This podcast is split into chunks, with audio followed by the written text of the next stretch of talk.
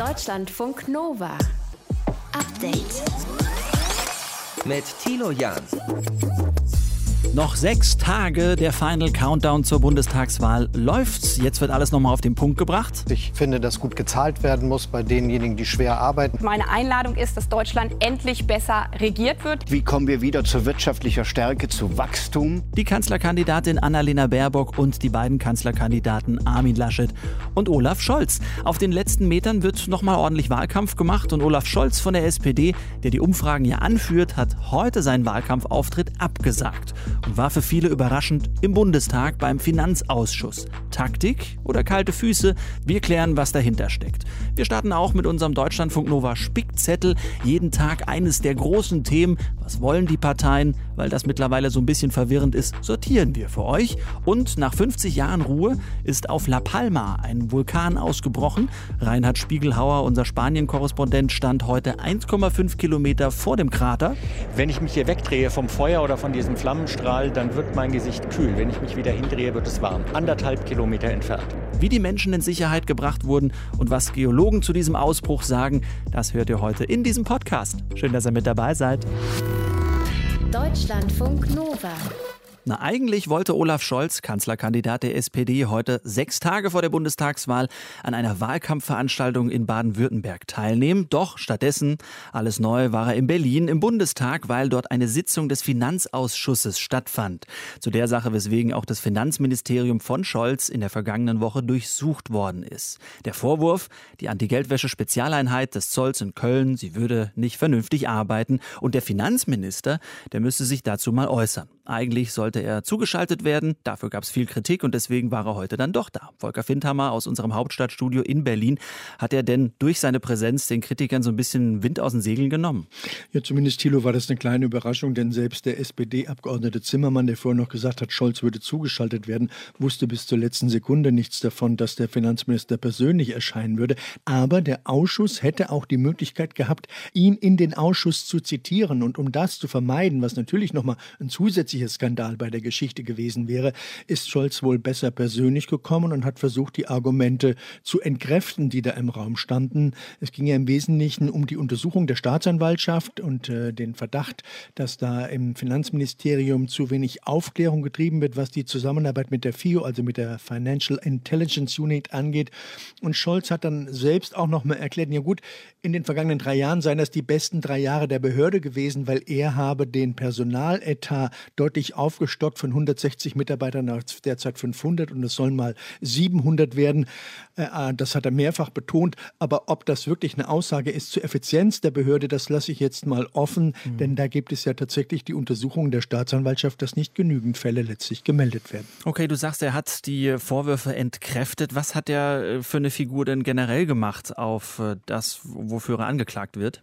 Er hat versucht, das natürlich alles zu entkräften, hat gesagt, also über die tatsächliche Effizienz der Behörde könne er keine Aussage treffen. Es sei dann doch so, dass er viel dafür getan habe, dass die äh, Voraussetzungen verbessert werden. Aber generell, wie es um den Zustand der Finanzaufsicht in Deutschland bzw. der Kontrolle steht, da fand ich danach sehr eindrücklich den O-Ton, den Hans Michelbach, der Obmann der CDU-CSU, nach der Anhörung von Olaf Scholz gegeben hat. Und den sollten wir uns jetzt in aller Ruhe mal gemeinsam anhören. Die Geldwäschebekämpfung ist in Deutschland nach wie vor völlig ungenügend. Sie ist letzten Endes ein Skandal, weil letzten Endes damit auch sehr viele Dinge an Deutschland, an der Aufsicht vorbeigehen, weil die Terrorfinanzierung und auch die Drogengeschäfte letzten Endes möglich sind. Thilo, wenn das hm. jetzt ein Mann der Opposition gewesen wäre, von den Linken oder von den Grünen, dann hätte ich das nachvollziehen können. Aber hier sprach ein langjähriger Vertreter im Finanzausschuss und äh, CSU-Mitglied Hans Michelbach, also ein Mitglied der Bundesregierung. Und was der sich da gerade eben für ein Zeugnis ausgestellt hat, der Bundesregierung, die seit 16 Jahren CDU geführt ist, also das zeigt schon, dass es hier nicht nur um eine inhaltliche Debatte geht, sondern auch eine gewisse Blamage dieser Bundesregierung in all diesen Fragen, was ja schon länger bekannt bekannt ist. Wir wissen das ja auch schon vom Wirecard, dass da in den entscheidenden Fällen zu wenig hingeschaut wird und das ist egal, ob die Minister von CDU, CSU oder von SPD kommen. Da gibt es eine gewisse Betriebsblindheit und die scheint auch in diesem Fall zu existieren. Könnte Olaf Scholz die ganze Situation jetzt noch gefährlich werden? Er ist ja derzeit der aussichtsreichste Kanzlerkandidat. Oder sagst du, nee, er hat vielleicht sogar Glück, weil die meisten Leute gar nicht durchsteigen bei den ganzen Fällen, die es gibt mit Wirecard oder jetzt eben auch mit dem Finanzausschuss hier im Anti-Geldwäsche-Fall? Also nach den äh, Statements danach, nach dieser Veranstaltung, würde ich jetzt sagen, das kann ihm tatsächlich nicht gefährlich werden, auch wenn jetzt alle noch mal versuchen wollen, das in den letzten Wahlkampftagen auszuschlachten, nach dem Motto, der Finanzminister hat keine klare klaren Antworten gegeben. Aber so ein wirklicher Skandal war jetzt nicht erkennbar, nicht dahinter. Da war das Geplänkel im Vorfeld dann doch lauter als die Erkenntnisse nach dieser Ausschusssitzung. Der FDP-Abgeordnete Florian Tonka, der hat nochmal darauf hingewiesen, dass dieser risikobasierte Ansatz, mit dem der Unternehmen im Moment bewertet werden, dass der offenbar nicht stichhaltig genug sagt. Das ist wieder so ein, so ein inhaltliches Detail. Das sagt uns alles nicht, was der risikobasierte Ansatz ist. Wir können uns grob was Konto vorstellen, dass man tatsächlich so ein bisschen abwägt, wo lohnt es sich genau genauer hinzuschauen. Aber das sind dann solche Detailfragen. Ich glaube, dass die am Ende im Wahlkampf keine Rolle spielen werden und dass dann auch die Vorwürfe, die jetzt auch von den Oppositionsparteien kamen, nicht so maßgeblich sind, dass da wirklich was an Olaf Scholz hängen bleiben würde. Einschätzung von Volker Findhammer aus unserem Hauptstadtstudio in Berlin. Deutschlandfunk Nova. Update. Es reicht schon der Parteiname und zack sind sie alle da. Die Vorurteile bei uns, ach Mensch, das ist ja aber typisch Grün oder typisch FDP oder typisch für die Union. Ja, und dann hören wir gar nicht mehr so richtig auf die Inhalte, sondern stempeln ab. Wir ändern das. Deutschlandfunk Nova. In welcher Partei bist du?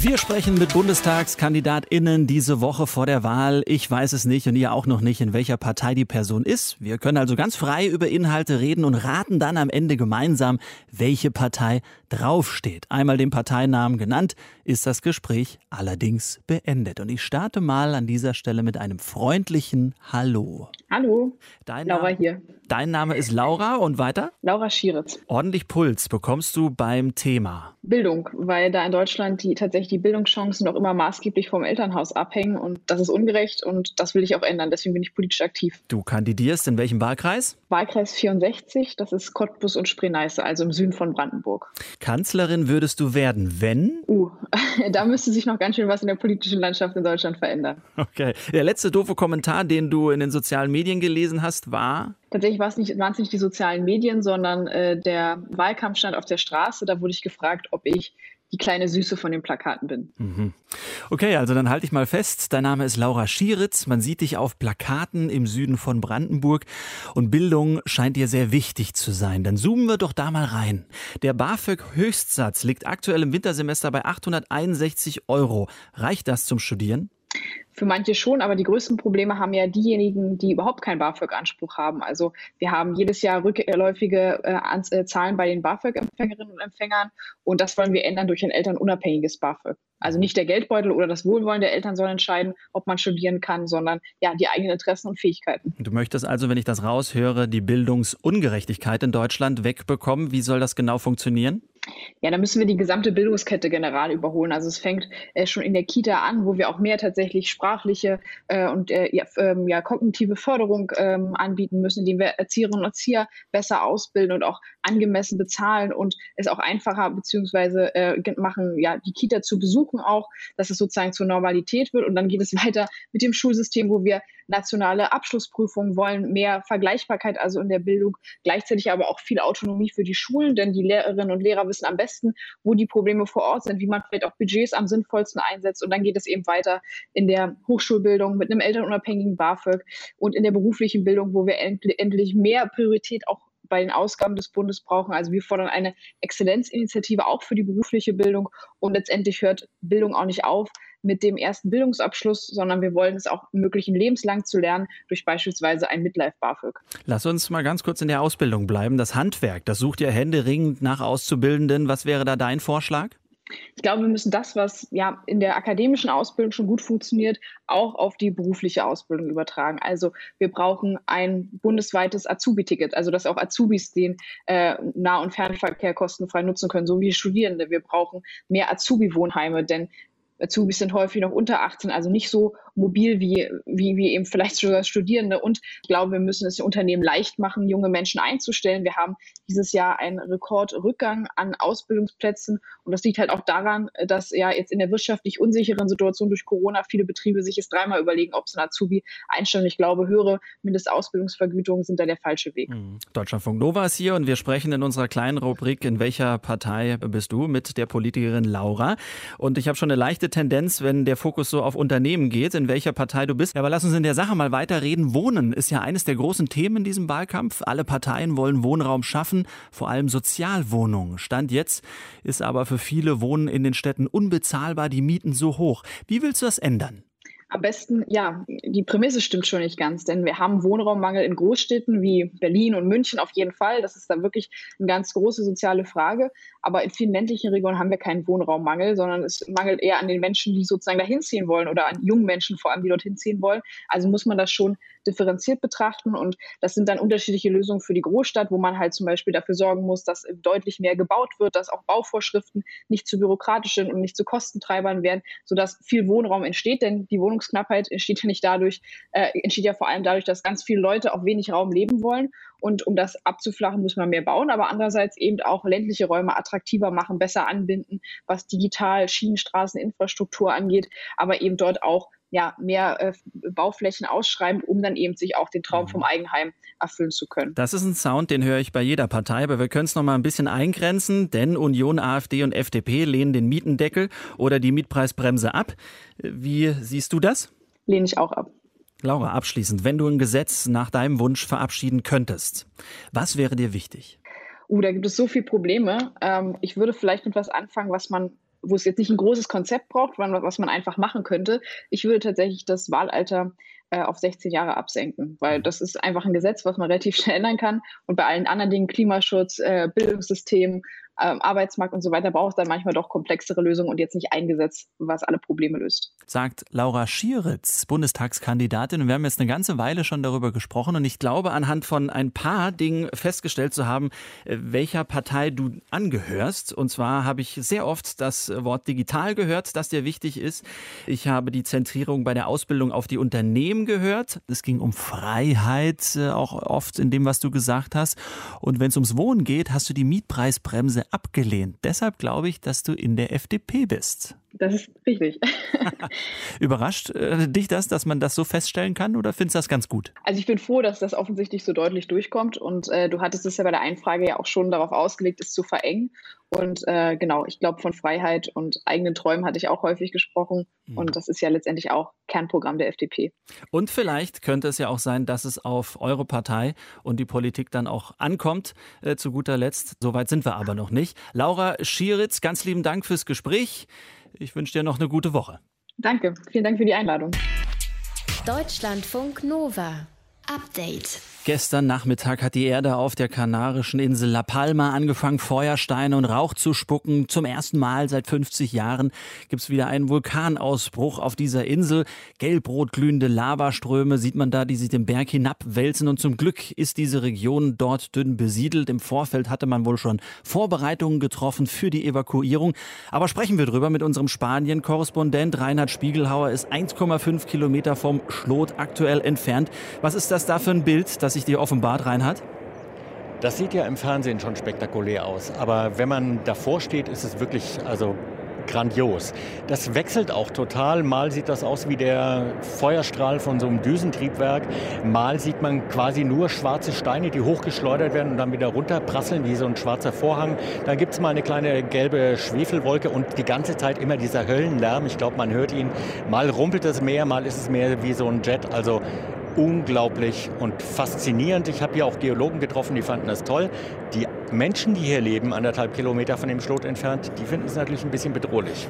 Sind die Menschen in Sicherheit gebracht worden? Beziehungsweise ich habe erstmal Sorge um dich, 1,5 Kilometer davon entfernt. Ist das alles safe? Ja, das ist safe. Ich bin hier an der letzten Absperrung von der Guardia Civil. Aber tatsächlich, eines erzähle ich noch, wenn ich mich hier wegdrehe vom Feuer oder von diesem Flammenstrahl, dann wird mein Gesicht kühl. Wenn ich mich wieder hindrehe, wird es warm. Anderthalb Kilometer entfernt. Es sind 5000 Menschen ungefähr evakuiert worden oder in Sicherheit gebracht worden. Die Straße ist zwar abgesperrt, aber gelegentlich kommen hier nochmal Bauern vorbei, die ihre Schafe in Sicherheit bringen und auch Menschen werden weiterhin evakuiert. Das Problem ist eben, keiner weiß so genau, wie sich das Ganze weiterentwickelt, wo die Lava genau hinfließt, vielleicht einen neuen Schlot gibt und deswegen ist die Lage immer noch in Bewegung. Es gibt jetzt auch Berichte von Waldbränden, die äh, von diesen Feuerströmen entzündet wurden. Wie problematisch ist das generell auf der Insel jetzt?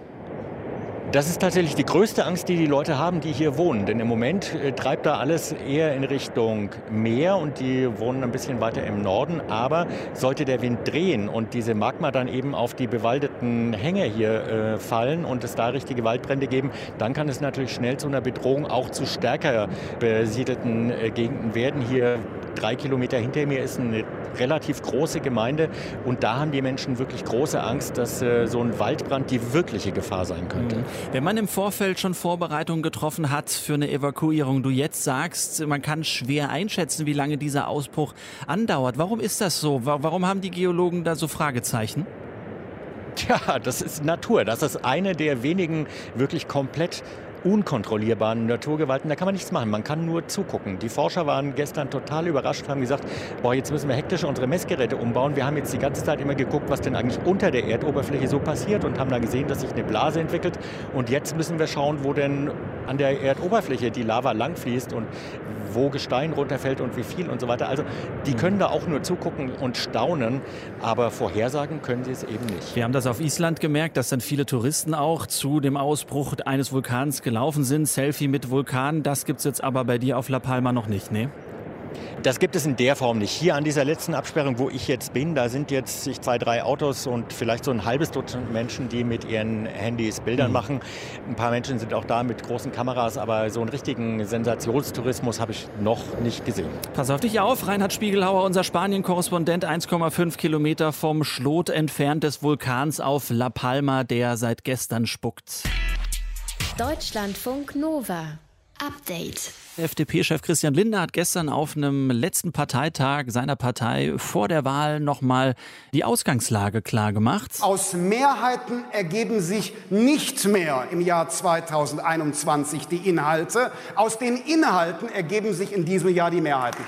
Das ist so. seine Beobachtung die er festgestellt hat. Zum Sonntag wird ja gewählt und wenn ihr jetzt sagt, Mensch, ja, aber was sind eigentlich nochmal genau die Inhalte bei den einzelnen Themen? Jetzt wird's langsam auch verwirrend, manches wiederholt sich. Wer hat's nochmal gesagt? Wir sortieren das für euch in unserem Deutschlandfunk Nova Spickzettel. Unser Reporter Martin Grinner heute fasst mal die Unterschiede in Sachen Klimaschutz zusammen. Im Grunde sind sich da fast alle einig. Klimaschutz ist wichtig.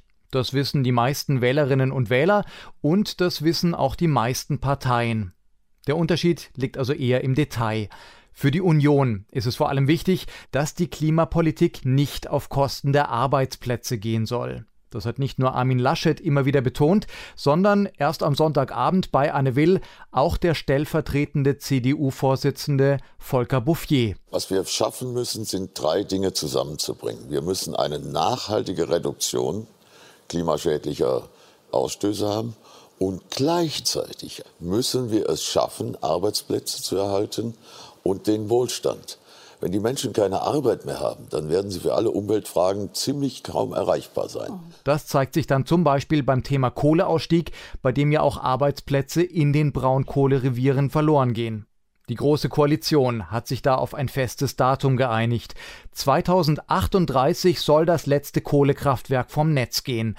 Und für Olaf Scholz, den Kanzlerkandidaten der SPD, soll es dabei auch bleiben. Diese Vereinbarung muss eingehalten werden. Gleichzeitig ist die Hauptaufgabe, die wir jetzt haben, erstmal dafür zu sorgen, dass wir die Energieerzeugung in Deutschland ausbauen. Und zwar mit Solar-, Wind- und Wasserkraft versteht sich. Für die Grünen geht dieser Plan dagegen viel zu langsam. In Sachen Klimapolitik haben die ja ein Heimspiel. Nachdem aber mittlerweile auch alle anderen so ein bisschen grün sind, müssen sie ihre Pläne und Forderungen nochmal verschärfen. Annalena Baerbock will deswegen das Ausstiegsdatum deutlich nach vorne ziehen. Ich trete an für einen Kohleausstieg 2030. Das bedeutet 2034 keine Braunkohlekraftwerke mehr. Ihr Argument? Wenn wir erst später rausgehen, dann wird Deutschland seine Klimaziele verpassen.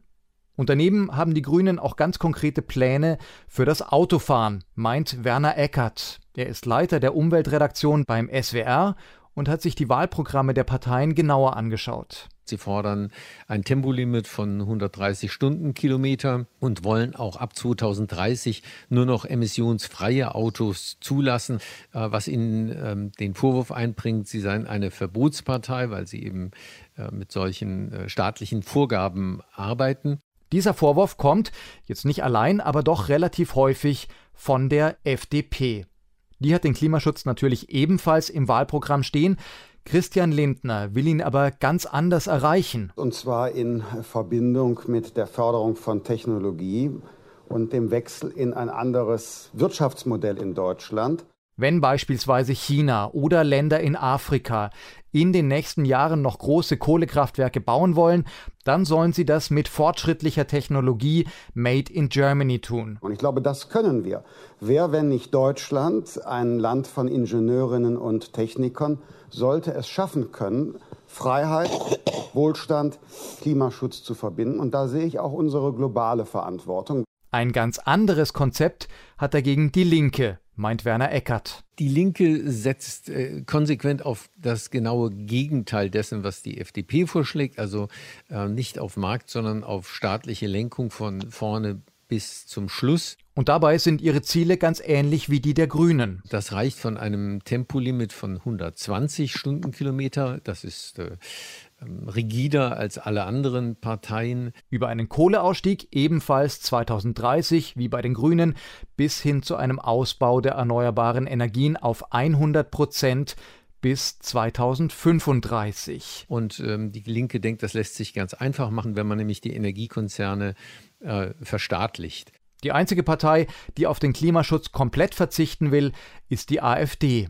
Deren Spitzenkandidatin Alice Weidel hat in der ARD gesagt, Völlig falsch ist es, diesen deutschen Sonderweg, den kein Industrieland weltweit uns nachmacht, weiterzugehen. Es schädigt unsere Industrie, es schädigt die Arbeitsplätze, es schädigt den Wirtschaftsstandort Deutschland. Wir werden nichts bewegen. Der Klimawandel sei nicht vom Menschen verursacht, sagt sie, und dementsprechend müsse auch niemand etwas dagegen unternehmen. Deutscherfunk Nova-Reporter Martin Krinner mit dem Scan der Parteiprogramme zum Klimaschutz. Wenn das jetzt ein bisschen zu schnell geht oder vielleicht mal später erst reingedroppt ist, wir sammeln das alles nochmal. Bei uns auf der Seite deutschlandfunknova.de gibt es dann alles nochmal zum Nachlesen. Deutschlandfunk Nova. Update. Es ist einfach so. Wenn was schief geht, dann berichten wir Medien sehr schnell darüber. Zum Beispiel, wenn das Wetter nicht mitspielt und die Landwirtinnen und Wirte eine schlechte Ernte haben. Aber am Wochenende mal Good News. Die Hopfenernte fällt in diesem Jahr nämlich gut aus. Katrin Obermeier kennt sich damit bestens aus. Sie hat Landwirtschaft studiert und ist im Hopfenanbaubetrieb ihrer Eltern aufgewachsen im weltgrößten Hopfenanbaugebiet, äh, nämlich im Hallertau zwischen Regensburg und München. Da ist das. Ich konnte heute mit ihr kurz sprechen und wollte erst mal wissen, ja, wie es denn eigentlich jetzt gerade läuft bei der Hopfenernte. Ja, man kann sagen, wir sind mittendrin in der Ernte. Man kann sagen, das ist die arbeitsintensivste Zeit im Jahr eines Hopfenpflanzers. Und es beginnt draußen am Feld wird der Hopfen mit einem sogenannten Abreißgerät, wird der quasi unten abgeschnitten und dann über Gummiband auf einen Rebenhänger quasi aufgeladen mhm. und dann wird der zu den jeweiligen Betrieb gebracht, zu einem Hof und dort steht dann eine Hopfenpflückmaschine. Da werden die Rebe, jede einzelne Rebe eingehängt per Hand und diese Pflückmaschine separiert quasi die Dolden, die wir später für den Brauprozess brauchen, vom restlichen Teil des Hopfens von der Rebe und den Blättern. Was war denn in diesem Jahr besonders gut bzw. anders, sodass die Erträge besser sind? Ja, wir hatten, wie wahrscheinlich jeder weiß, in den Sommermonaten äh, sehr viele Niederschläge, vor allem im Juni, Juli und August. Das ist so die Hauptwachstumsphase des Hopfens. Und da haben wir immer so im Durchschnitt 100 Liter pro Quadratmeter gehabt. Das wären eigentlich die optimalen Wachstumsbedingungen für den Hopfen, weil Hopfen ist eine hohe Pflanze, die benötigt relativ viel Wasser. Mhm. Und das ist einer der Gründe oder wahrscheinlich auch der Hauptgrund, warum unser Hopfen dieses Jahr relativ gut ist. Relativ gut heißt das, ist es einfach nur vom Ertrag her mehr oder ist die Qualität auch besser?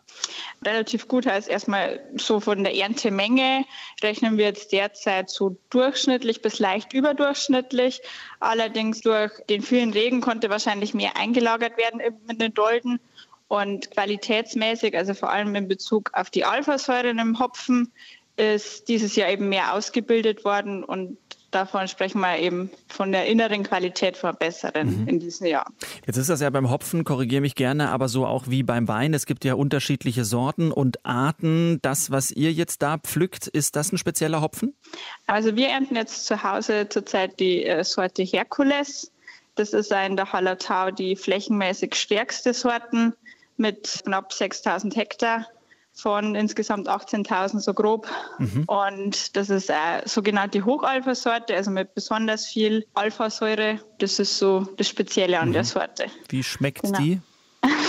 Kann man das also sagen? Ich bin jetzt kein Beschreibungsprofi, aber relativ ausgeprägtes Aroma. Okay, das ist ja nie verkehrt. Äh, meinst du, das Bier wird jetzt billiger, wenn dieses Jahr so eine gute Hopfenernte ist? Nee, also ich glaube, auf das kann man nicht spekulieren. Also wir brauchen auch nachhaltige Preise eben, um den Hopfen produzieren zu können. Deswegen darf das Bier nicht billiger werden und hoffentlich auch nicht der Hopfen. Ja, das war jetzt keine Hoffnung meinerseits, nur um das nochmal klarzustellen an dieser Stelle, sondern eine investigativ gestellte Frage an Katrin Obermeier, Landwirtin aus dem Hopfenanbaugebiet, dem größten Hallertau zwischen Regensburg und München. Deutschlandfunk Nova. Update. Montag bis Freitag, immer zwischen 18 und 20 Uhr. Mehr auf deutschlandfunknova.de.